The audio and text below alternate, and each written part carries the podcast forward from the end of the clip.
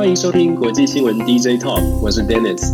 我是九 L。那我们这个节目呢，会分别在旧今夜一杯以及 Dennis 的全球政治笔记上面会跟大家一起露出。所以呢，如果大家对我们这样的新闻有兴趣的话，欢迎你们可以来 Podcast 里面搜寻我们的这个关键字，关键字分别是旧今夜一杯以及 Dennis 全球政治新闻。那我们今天的新闻就开始喽。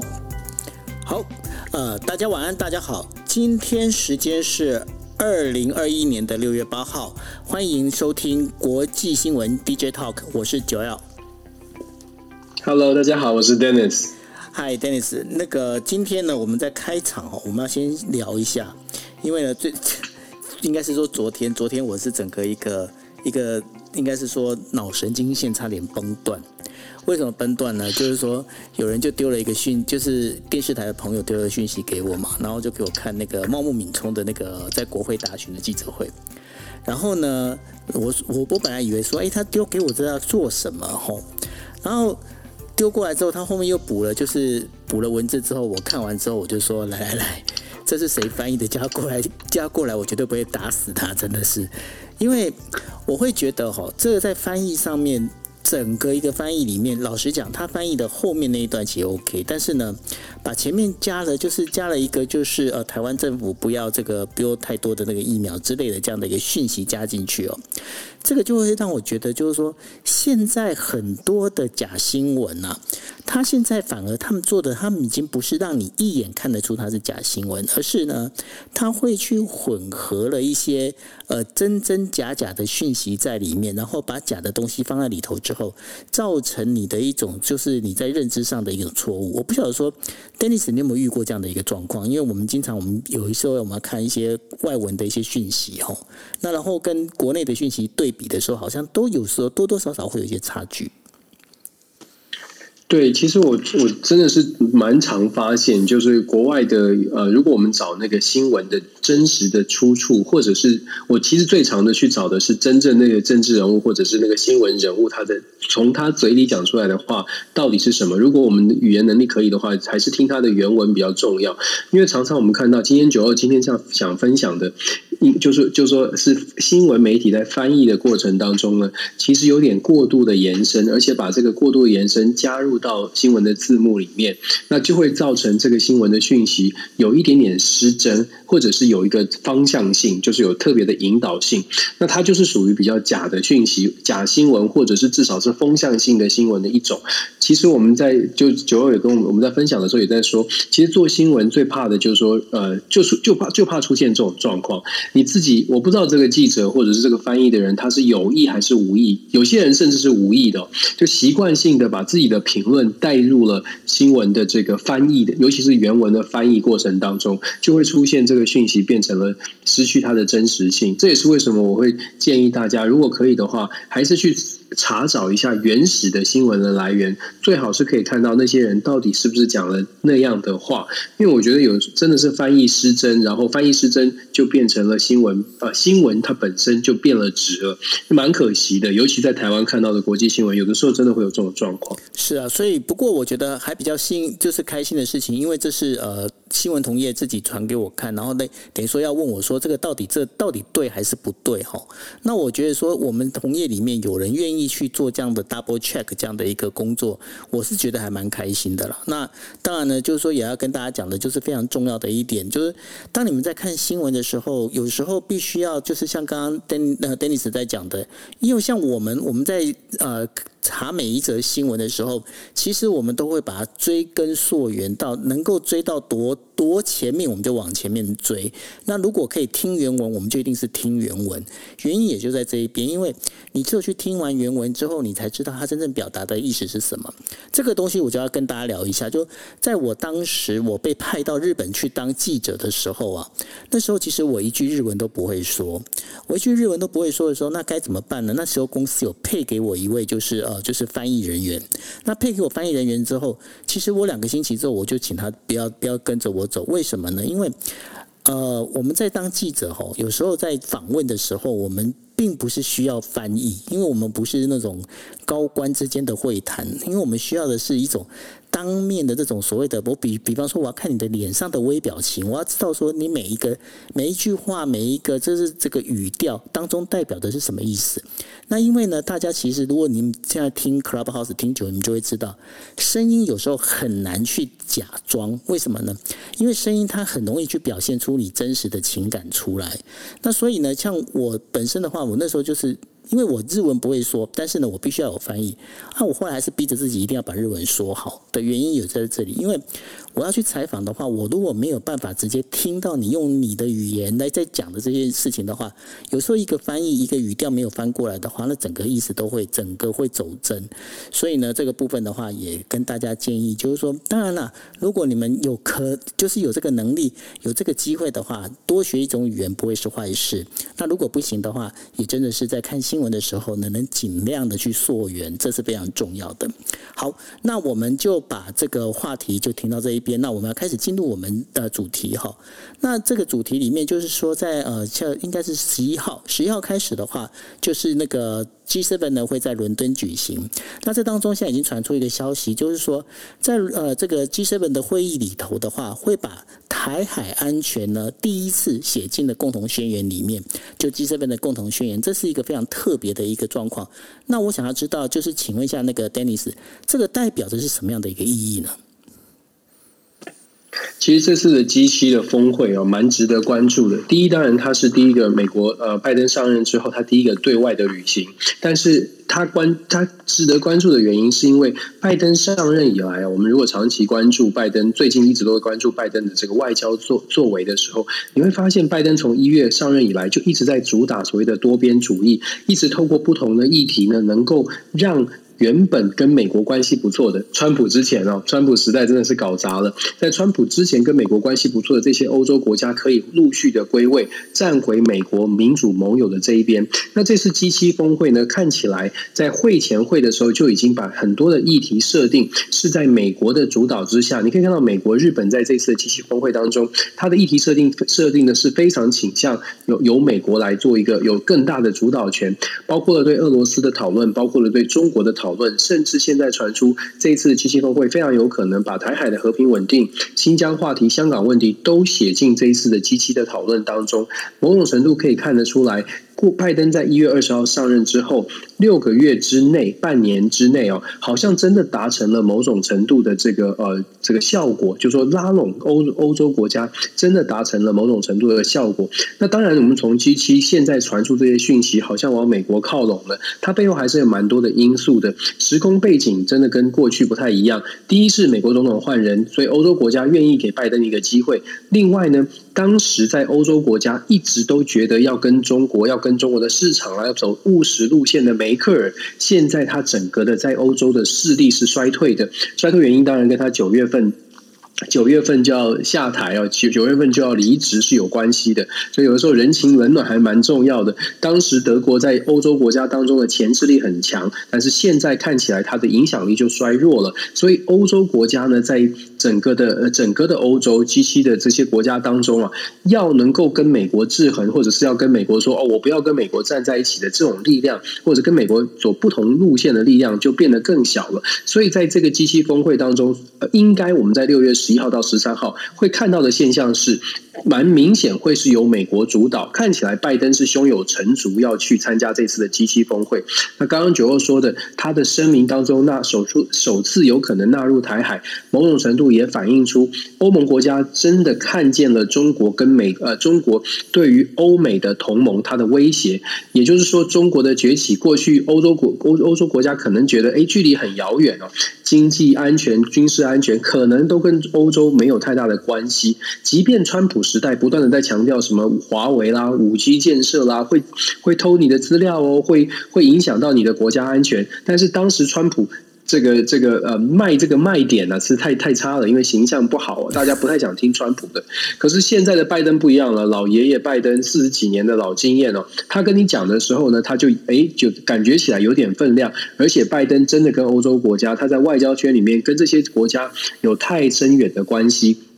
一步一步的把这个欧洲国家引入了这个呃美国所设定的议题当中，在外交议题设定上，拜登也真的展现了他蛮有一套的做法。所以现在看起来，就如同我说的，六月十一到十三这个欧这个 G 七的峰会，还有接下来的欧盟欧洲国家的拜会啊，看起来拜登挺有把挺有把握，可以让这些国家回到川普时代之前、奥巴马时代，甚至是更好哦，因为拜登是有。有 agenda 的、有议题的，要在某些议题上面要做出合作。看起来拜登是呃，这个 G 七峰会他的会后的声明应该会有蛮强的象征的意义，是美国回到了世界的主导的位置。那实际的意义呢，是美国有可能透过 G 七甚至是北约组织的合作。减低美国现在急需要把资源投入到内政了，对外可能没有太多的资源可以投入外交或者是军事的部署。G 七的峰会，美呃美国跟北约组织的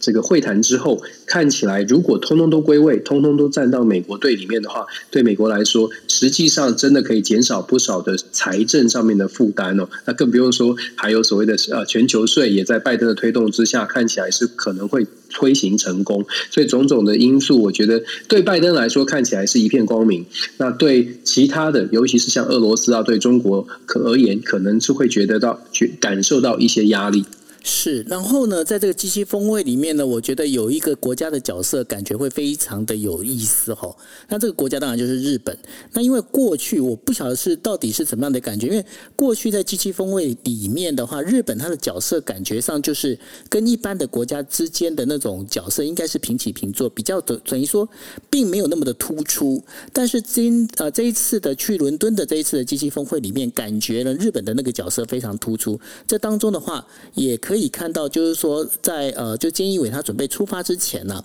他还跑去特地跑去找了那个就是日本的前首相安倍晋三哈，好好的去跟他讨论了一下该怎么去做。而且呢，更有意、更有趣的一点就是说，呃，自从韩国总统文在寅他回国之后啊，呃，当然在他出国之前，我们就可以发现了，在四月的时候，呃，本来那个呃，就是那那个叫什么呃，那个慰安妇的事情啊，慰安妇的事情呢，本身。它本身的话就是呃，这时候闹得就沸沸扬扬哦。那然后呃，韩国法院就判定说，OK，那你这个就先撤下，就是呃，没有再追不不用再往上往前追溯了哈。那另外的话，再包括就是说前两天的征用工的事情也是一样哈。那征用工的事情呢，是高等法院都已经裁判要赔钱了，然后呢也被就是呃韩国法院把它撤下来。那这两件事情其实最主要的一个原因，也是二零一八年的时候，日本跟韩韩国为什么会整个降到冰点？就是他们在呃，就是建交以来的冰点的最主要原因也在这里。因为韩国跟日本，日本已经告诉韩国了，就是你征用工的事情，其实我们在帮你建设那个那当时叫做汉城的时候，其实我们就已经有大概五亿美金的这样的一个资源在上头了。为什么你要来跟我吵这件事情？那也就是因为这样子，那导致的就是把呃韩国从日本的那个高科技的这些呃材料的那个输出白名单。里面等于说调成一般名单哦，那这当然就是造成的后来一连串的，包括呃日韩的那个军事同盟之间的，就是这种要签不签的这样的一个状况。那这对于美国来讲，对于美国的防中政策来讲，也是一个很大的威胁。那这个状况里面，是不是我想请问一下 Dennis，是不是就代表着日本在东亚的这个美国支店长的角色其实越来越浓厚呢？确实是这样啊！如果你用美国支店长来形容，我会我的脑海里浮现的画面是美国队长跟他的副队长。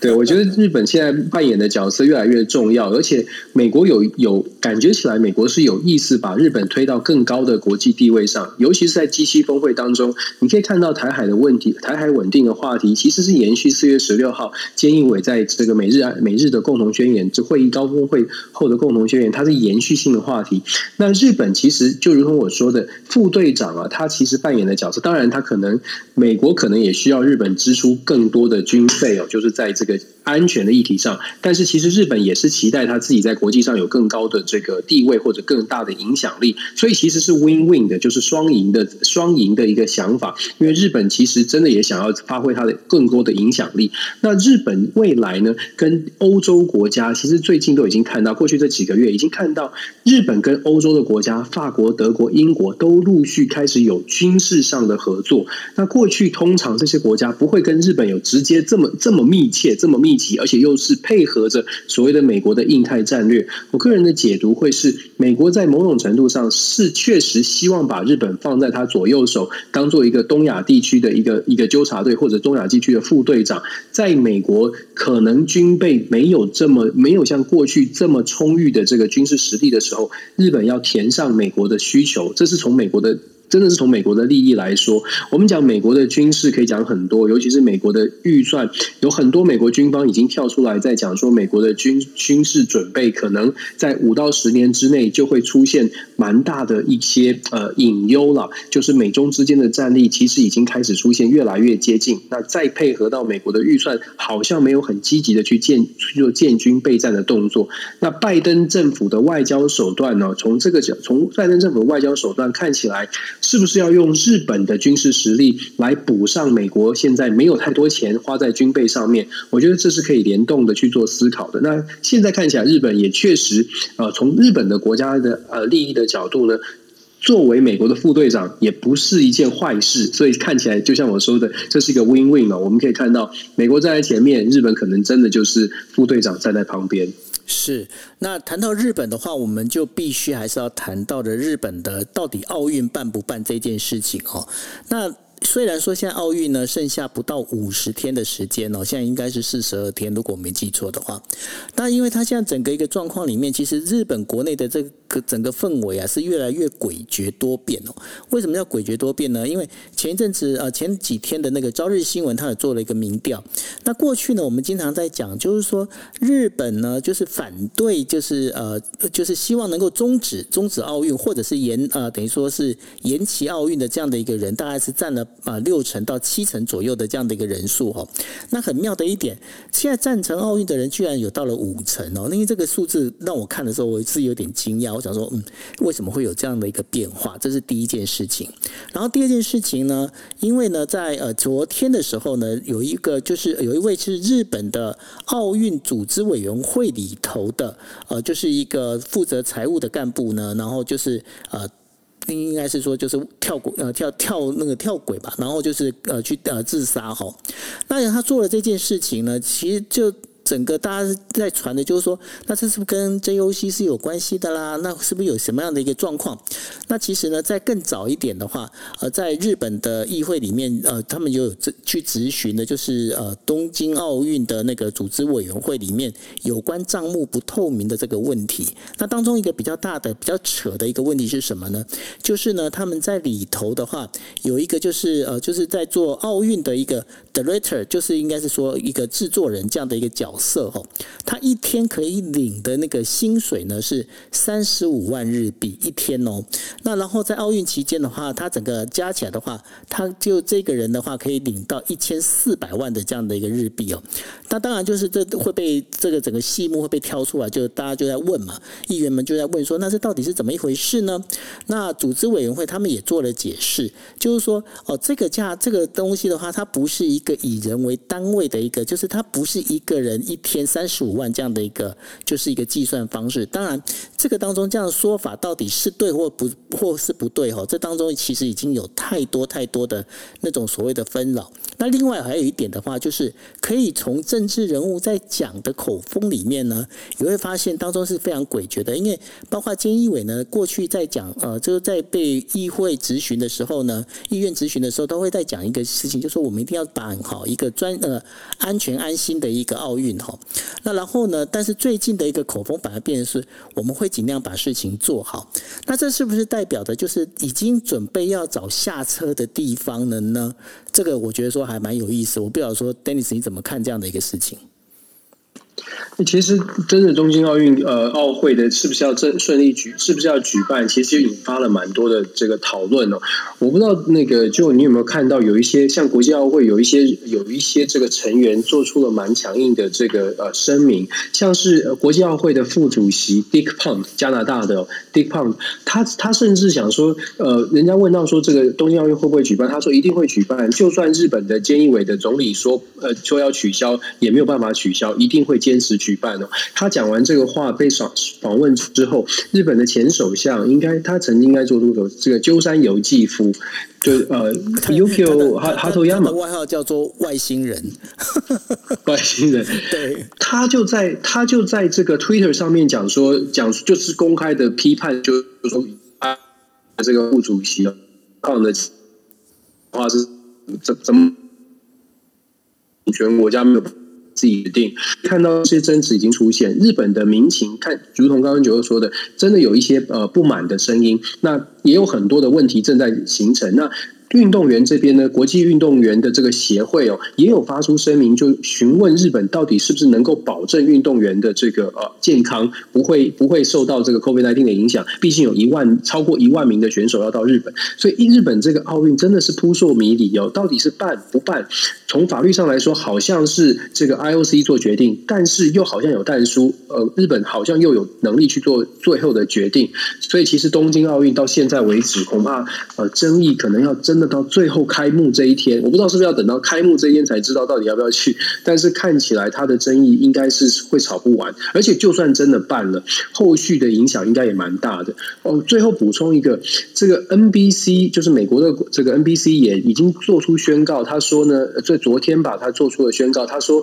呃，东东京奥运如果办的话，他们准备好了七千个小时的这个 streaming 的 service，就是准备要转转播达长达七千个小时。那当然他。它是跨不同的平台，然后跨不同的领域同时开播，所以预计呢，他买下了这个奥运的七千个小时的转播权。那这个我不知道是不是后续有很大的这个利益在后面推，让东京奥运不得不办，这个也是可以讨论的点。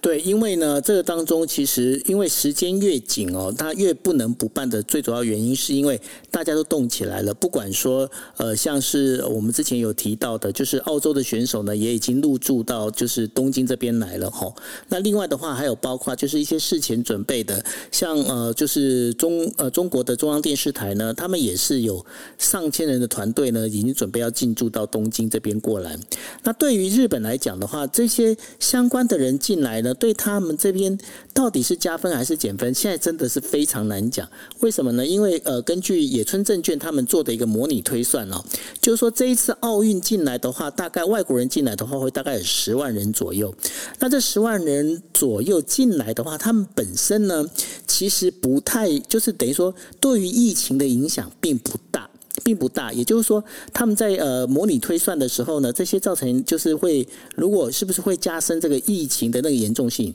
就是说，如果单纯是这十万外国人进来的话，其实还好。但是呢，最大问题在哪里？最大问题有两个。第一个就是说，今天你今天你要看奥运的时候，尤其你在日本国内要看奥运的时候，你可能你要去，你希望能够去找一个坝。那如果你今天你是在呃，就是紧急事态宣言之下的话，你不能去这些坝的话，你还是会想办法跟你朋友一起要看。那一起要看的话，这就是会造成一个就是很容易群聚，这是第一点第一件事情。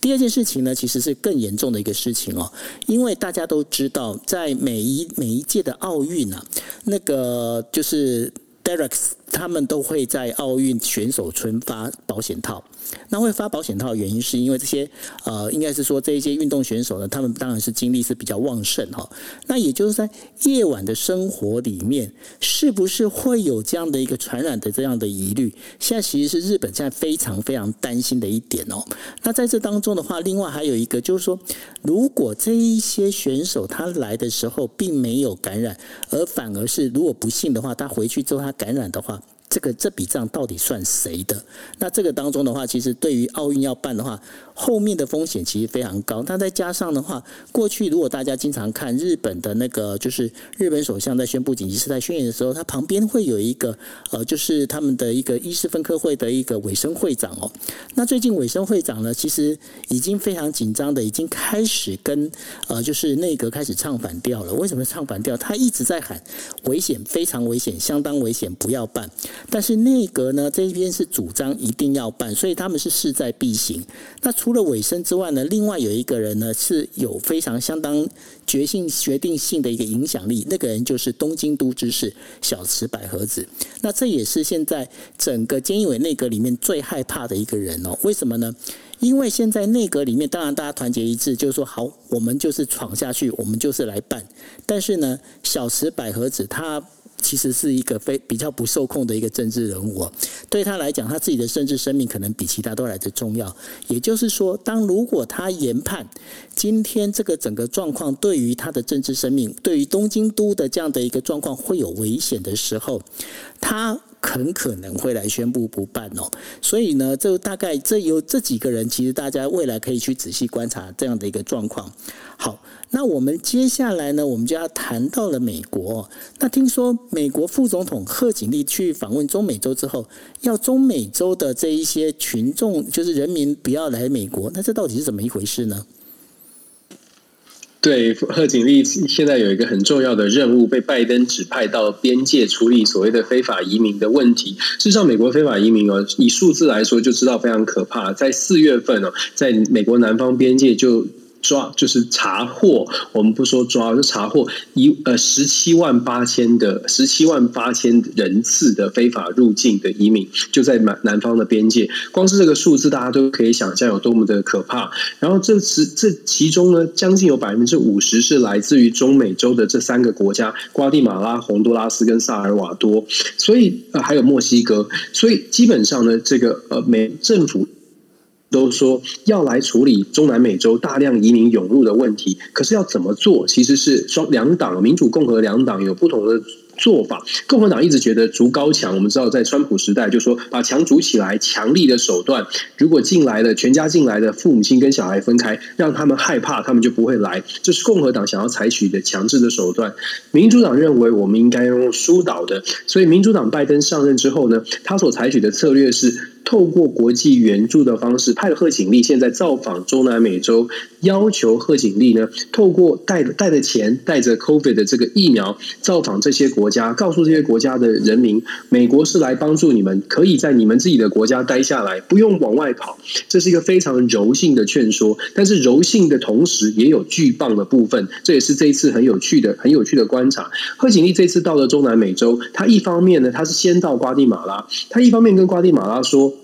我们美国会拿会带来的呃，直接宣布了三千一百万美金的援助哦，援助什么呢？援助食品的这个呃，援助这个就无家可归的人啦，发放食物券啦，发放衣服啦。帮助地方来做这个毒品的管制啊，这三千一百万美金将投入在中南美洲。那么还有五十万的疫苗带到了瓜地马拉，要给予瓜地马拉进行一些援助，要求瓜地马拉的政府呢，对于边境管制、边境对于难民往外往外流窜，当然是指往美国移动呢，要做出更强力的管制。那在此同时呢，美国司法部就在贺贺锦丽拜访的时候，也同时宣布要针对中南美洲的这三个国家，特别这三个。国家瓜地马拉、洪都拉斯、萨尔瓦多这三个国家呢，进行严格的贪污以及毒品的这个毒毒品毒枭事件，毒枭卖毒品到美国进行严格的调查，因为这三个国家事实上。大就是非常多的政治人物都有相关的毒品的背景，或者是跟毒枭有做连结。事实上，洪都拉斯总统的弟弟还现在就是被终身监禁，被纽约的纽约的法院法法院系统是终身监禁，因为他是大毒枭。所以你可以想象，中南美这些国家，它有很多的内部的问题。那拜登认为，拜登的政府民进民主党政府认为。帮助这些国家解决内部的问题，才是长治久安之道。跟刚刚我说的，共和党觉得我们不要管这些国家，我们就把墙筑起来，用力的把这些进来的移民把它打击回去。哪一个做法比较有效？其实拜登正在演绎一种比较和平、比较人道的方式。但是其实啊，共和党是完全不买账。共和党觉得你这是钱是丢到水里面，绝对不会有效果的。想来美国的，他还是会来美国，他绝对不会因为你丢了三千一百万去帮助他什么戒毒啦，帮助他打疫苗，他就不会跑。所以接下来拜登在。这个内政，尤其在非法移民的问题上啊，你可以看到他现在做了动作，但是呢，就是双管齐下了。巨棒的部分是去司法部去查。中南美洲这些国家的政治人物是不是有不法？如果有不法的话，要进行制裁。另外，软的部分呢是给他们援助，给他们所谓的胡萝卜。那贺锦丽呢是在发言的时候呢，公开的讲说啊，他说希望中南美国州的民人人民呢不要放弃自己的国家。然后他还讲演说的时候，我还看了他演说讲说这个这个 the power of hope。就是希望的力量比大家想象的更更更大一点哦。不过我自己个人的看的，我自我我自己的感受是，我我我不知道有多少，我很怀疑有多少中南美的国家的人民在流离失所、没有食物，然后可能找不到工作的情况之下，听到了所谓的 “power of hope” 希望的力量，会真的心有所感哦。坦白说，有点打高空了。我不知道九欧你是不是有这种感觉，但我真的觉得有点打高空，所以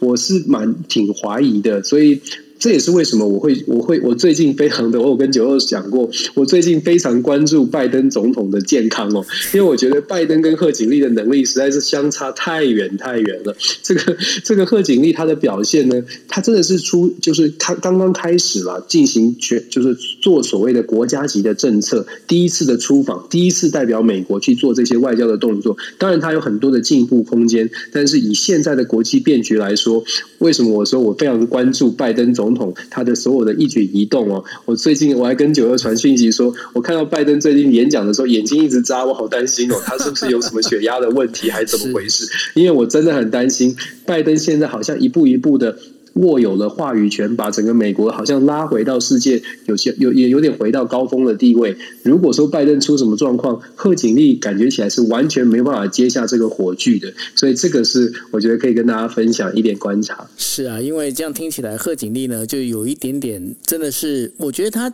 就是便是有一点好像文青型的那种，就是站在高空上面，然后就是我们现在在讲比较那个的，就是插着插嗯插着腰说话不腰疼那种人吼。那感觉上，其实这是蛮希望他能够有多一点历练的。那谈到美洲的话，吼，我们就必须要聊到一件事情，就是大家可能都比较不会去注意到的，秘鲁。秘鲁的话，他们在六号的时候，他们在进行总统的开票选举了，吼。那八号一直在开票。那这当中的话，秘鲁有两位被那个就是候选人哦。那一位的话是从老师这边出来，他本身是五十一岁哦，五十一岁的贝托罗。然后呢，他是一个极进的一个左派。另外一个呢是。藤森总统的一个女呃长女哦，叫做呃 Kiko Kiko 的呃福呃福基莫里哈，她是四十六岁，然后他们呃。就是伏基莫里，就是藤森这一边的话，他本身的现在那个 K 口，他的那个得票率是大概是百分之四十九点七一，而另外那个刚刚讲的就是比较左派的那个老师的 Bet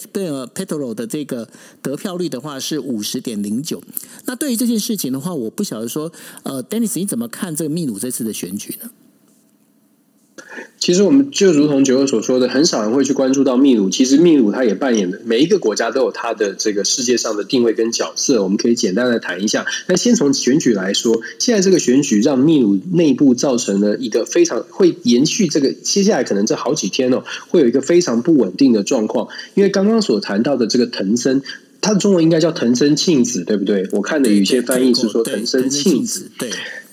藤森庆子呢？他四十六岁，他是藤森 Alberto 藤森，就是之前藤森总统，就是秘鲁总统藤日裔的秘鲁总统的女儿。那他在他所代表的是所谓的商务商界首都圈，就说呃，基本上是右派的，比较资本主义、比较资本的路线，比较强调经济发展、商业发展。他在目前的得票是。累积起来是八百四十六万，那 Castillo 就是刚刚的 Pedro Castillo 这边是拿到了八百五十五万，比例来说是五十五十出头对上四十九点多，可是实际的票数呢差距是非常的小的，现在还在继续开票。那目前藤森庆子也还没有宣布说他会呃失失败，他没有让步哦，他还是觉得说会查查票查到最后，这也是为什么我们说接下来这一个礼拜可能都在验票、继续查票的过程当中度过，所以秘鲁会非常的混乱。那我们说为为混乱的另外一个原因，是因为双方阵营真的在意见上面是南辕北辙。刚刚呃九友有介绍过的 Castillo 这个是一个老师，他是完全在二零一七年老师罢工运动当中才崛起的一个有魅力的渲染型的老师。他强他所强调的，为什么他会得到那么多的支持？因为他强调的是秘鲁呢，呃，这个国家必须要更重视中下阶级，尤其是乡村地方，不能把资源都集中在所谓的利马这个首都这边哦。有钱人赚赚大钱，但是乡下乡下地方很穷，所以他觉得秘鲁国家应该要做的事情是加大对于呃秘鲁的铜矿的税收。秘鲁是世界上很多很多朋友可能不太了解，世界上最大的铜矿的国产出产国是智利，第二就是秘鲁。那秘鲁。的整个的国家的经济的命脉就在于铜矿。那秘鲁的铜矿呢，过去是在政府的保护之下，所以让很多有钱人呢，都跟铜矿相关的这个产都在铜矿相关的产业赚很多钱，但都在首都圈，反而是铜矿区域、铜矿山区域的地方周边的地区还是很贫穷的。所以 c a s i l o 就一直强调说，未来如果他当总统，他会把这个秘鲁的铜矿呢。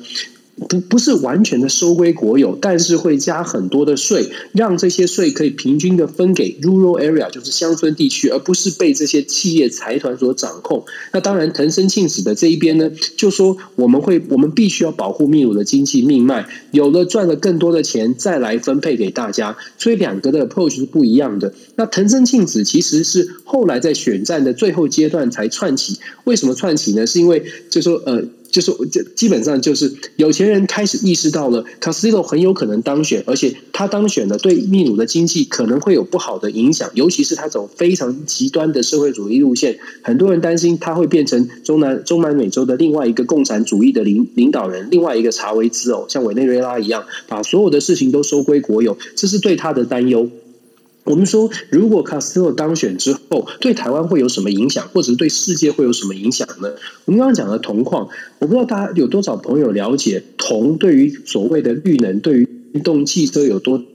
影响？电动车哦，基本上你要做一台电动汽车，它所使用的铜，一般来说，平均来说，一个中型的汽车要要用的铜大概是五十公斤到六十公斤，比一般的汽车所有的铜，所有马达里面的铜线都都要用的线都是铜线哦，那。电动汽车会比一般的车子多多到四到五四呃三到四倍的铜的铜的使用量，也就是说，如果要推动所谓的绿能产业或者电动车产业的话，你就不能没有铜。这也是为什么很多的世界的大集团都积极的介入秘鲁的采采铜矿。当当然，我们就不得不说，中国大陆呢有非有两大集团介入了秘鲁的铜矿。卡斯洛其实在选举当过程当中就特别的强调，他上任之后会极力的去阻挡外国企业。在在秘鲁的那个铜矿取得大量的资本哦，可是完全没有投资秘鲁，或者完全没有对秘鲁有帮助。所以其实 Castillo 现在领先，甚至他最后可能当选，他会影响的，当然跟铜的产出、跟铜的价格有关。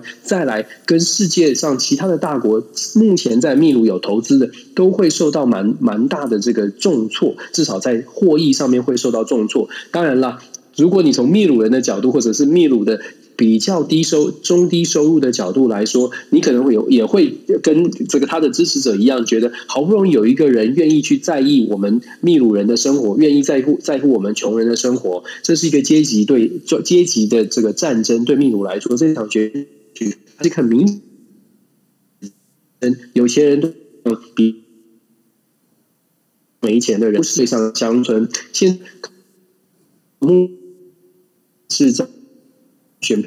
但是它后续的整个中南美洲可能政局的稳定也会受到一些一些一些影响了，所以我觉得秘鲁会在选举之后啊，也是会开始呈现两极化，我们也还是要继续可以继续观察下去啊，因为这个跟跟我们说的电动车啊、绿能产业也有相对应的关系。是哦，那那个补充一下，刚刚就是提到秘鲁的选举哦。那因为我这边看到日本朝日新闻有一篇报道，我觉得还蛮有意思，可以跟大家 share 的哦。因为呢，呃，这个秘鲁这两位候选人呢，一个是五十一岁，一个是四十九岁。那两个人，这个两个候选人其实基本上都算是中壮年哦。那中壮年，当然他们在就是我们在讲的，就社群媒体 S N 呃 S N S 上面的一个使用呢，也用的非常得心应手。那最那个最近就是因为现在呢，那个刚刚讲的。藤森庆子呢，他就是因为他现在比较居于呃，就是等于说下风，他居于下风呢，然后他就呼吁呼吁他所有的支持他的选民做一件什么事情呢？就是你们去呃，包括开票所啊，你们去拍有任何不对的不，就是有一个等于说作假啦，或者是做票啦，这一些有什么不好的这些影片，你们全部把它拍完，拍完之后你们就用一个 hashtag 的一个名义，然后你把这个就是他们会有一个固定，因为那个是怎么样的那个名字，我我这边没有看到，反正就是一个 hashtag 一个关键字，然后整个传上来。当藤森庆子讲这句话之后，呃，反对阵营的他们就这所有支持者呢，他们就用了这个 hashtag，但是呢，这 hashtag 底下呢所附的影片其实都是跟韩那个韩风的有关，就是韩流这些，比如包括 BTS 的影片，整个就把它放上去。他们在做的事情就是用同样的 hashtag 的一个关键字呢，但是把这个不同的影片全部就是在做一个扰乱政策吼。那我觉得这也是一个蛮有趣的一个现象。OK，好，那这是补充完就是秘鲁的这一个部分。那接下来呢，其实我们都谈到了，大家可以发现一件事情：最近美国很忙啊，他又要忙欧欧洲，又要忙南美，又要忙呃，就是中美洲哈。那整个忙完的话，当然。中国也没有闲着，那大家不晓得说还记不记得哦？就是缅甸的这个政变已经快四个呃，已经四个月了。那四个月其实现在缅甸的这个等于说政变的这个军政府啊，他们现在希望做的事情呢，就是用时间争取他的，就是争取整个一个他们获得正呃正式被认可的一个可能性。那在这一次的话，就是这一次呃。东协他们开高峰会的时候，中国也去了。那中国也表示，就是说，他还是会持续持续的用金元呢来支持缅甸的一个国内的建设。当然呢，他还有其他一些傻币的这些呃做法哦。那这个部分的话，我们请 Dennis 来跟大家讲一下。是现在中国就在现在我们在聊天的这几天呢，中国在重庆正在召开所谓的南方南海各方呃宣言的高峰会。那这已经是进入第十九年了。那这个高峰会基本上，它当时就是由中国跟南东南亚国协共同来召开，针对南海的问题。本来它应该是针对南海的问题，但是久而久之就演变成为一个针对呃中国跟中东南亚国家如何合作，在各种议题上面的合作。刚刚九二讲的这个所谓的呃 memoir。就是缅甸的问题，也是在这次的会议当中一个亮点。那其他的重点呢？除了缅甸之外，其实也谈了非常多。中国现在要在南东南亚国家给予东南亚国家怎么样的协助，怎么样的援助，包括了 COVID nineteen 相关的资源，还有东南亚国国家跟中国之间的经贸往来，都是在这次会议当中呢，变成一个变成讨论的话题。关于 Myanmar，我们一直都觉得说，好像缅甸世界上各国对对缅甸，不论是经济制裁啦，对缅甸的军政府的人事进行怎么样的管制，好像缅甸都不痛不痒。事实上，在缅甸的这个抗争的行动，到累积至今已经死了八百多人哦。但是，好像国际新闻上面的这个版面已经越来越不见了，越来越消失。关键就是在于说，东南亚国协它本来成立的原则就是不干涉他国内政。所以导致对缅甸最有影响力的东南亚国协以及中国，过去这段时间从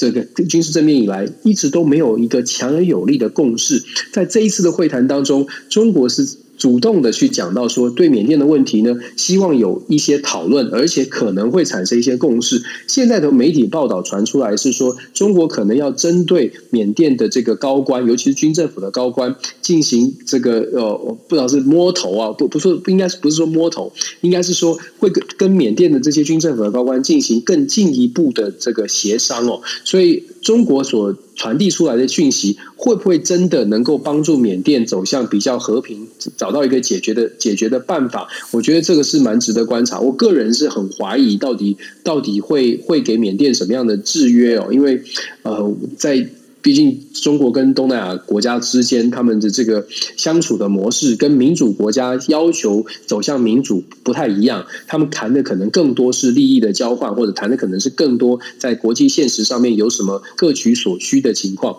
那其实我们会去注意到，Asian 或者东东南亚国协在跟中国开的这个会呢，主要是因为我在上在上个礼拜，其实美国的副国务卿这个 Wendy Sherman 还特别跑到了东南亚国家，跑去拜访印印。尼，跑去拜访泰国，还有跑去拜访柬埔寨，而且针对柬埔寨金边的一个军党重启，让中国要呃跟跟中国合作建立军金边的军事基地，然后可以让军中国有机会在柬埔寨的金边驻扎这件事情，美国是表达高度的关切哦。关切的原因当然毫无毫无疑问的是因为中国在南海地区增加更多的军事设施。看起来是中国的想中国想要做的事情，那当然同时的就变成了美国最不想看见的事。所以，美国在东南亚国家，在东南亚地区想要进行更进一步的施压，但是中国，你看一个礼拜之后，马上透过会议开始试出很多的善意，给 Co 给 COVID nineteen 的疫苗，给中呃给这个东南亚国家更多的。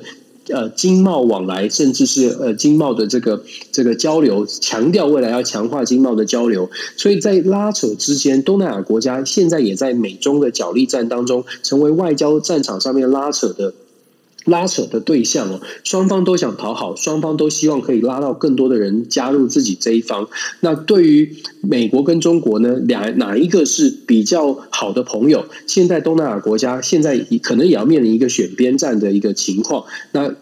地缘政治来说，东南亚国家可能面对呃中国的压力会更大一些。对于美国，是不是真的可以帮助到他们？美国可能要展现更大的诚意，不只是送更多的疫苗，不只是这个呃口头上面说我们支持民主的价值。美国可能要用更多的行动，才有办法去说服东南亚的这些国家，他在考虑上面会多考虑一点所谓的人权啊、民主的话题。这跟我们刚刚第一个讲到的话题啊，就是美国在欧盟国家，好像拜登半年的时间慢慢都收服了，因为讲。讲的这个人权，把民主的话题拿出来讲，大家就愿意，大家都听得懂，大家有有有同感，有核心价值共同守护。可是，在东南亚地区，你会发现，美国讲人权、讲民主价值，好像很难说服。柬埔寨总理在跟这个温蒂休曼讲完话之后呢，还发表宣言、发发表声明，还好像向中国示好一样，特别强调。缅缅这个柬埔寨跟中国的关系完全是非常稳固的，完全不会受到任何的影响哦。那跟美国的谈判呢，它是一个非常的非常正式、行礼如仪的外交外交的谈判。你就可以想象，在东南亚国家，它在美中之间，可能短期之内你要让它从中国转到美国，其实挺挺不容易的。那再加上中国又很失利，又失利很深。那我觉得在南海地区哦，呃，或者是整个东南亚国家，未来在美中之间的发展。呃，可能不可能会可能会有不少的这这个呃令人紧张的状态出现。那美国能不能够有多余的资源分到东南亚地区？我个人也是保持着比较保留的态度。是那个，就是这个部分的话，也可以了解到一点。我们在刚开始今天的节目之前的话，我们就已经有提到一点哦，就是说日本在扮演一个不管是支店长的角色也好，副队长的角色也好。那在这个状况里头的话，日本他所采取的方式呢，它是属于各个急迫的一个做法。那像比方说，像今天的话，日本就已经呃另外的也呃送了疫苗哈，到了越南跟马来西亚。那然后同时呢，在六月三号的时候，日本的，就是呃，防卫大臣安信夫也跟越南的呃，就是国防部长呢也开会。开会之后，他们就决定日越日本跟越南呢要合作，要提高所谓的军事 level，要把那个军事的那个层级要拉高。拉高的一个状况就是彼此可以使用对方的一个港口，而且呢，相互的有包括这些军事设备的一些相互支援、相互的这些呃装备的一些呃相互的交流哈。那对于呃就整个东南亚来说的话，就像像刚刚 Dennis 在讲的，因为东南亚他们其实每个国家，你说它是东协嘛，但是呢，每个国家其实各自有各自的盘算。那这也就是为什么日本呢，他们现在开始先针对一些跟日本友好的一些呃国家呢，就是开始有做一些更深入的一个合作。那这也是在呃整个日美防中的这样的一个呃状状况里头呢，跟中国的这样的一个整个一个相互的一个拉扯呢，他们各自在走。不同的一个道路，Dennis，确实是这样啊。就如同刚刚我们在讨论的，东南亚国协它真的是很松散，松散就是因为这么松散，而且各国它所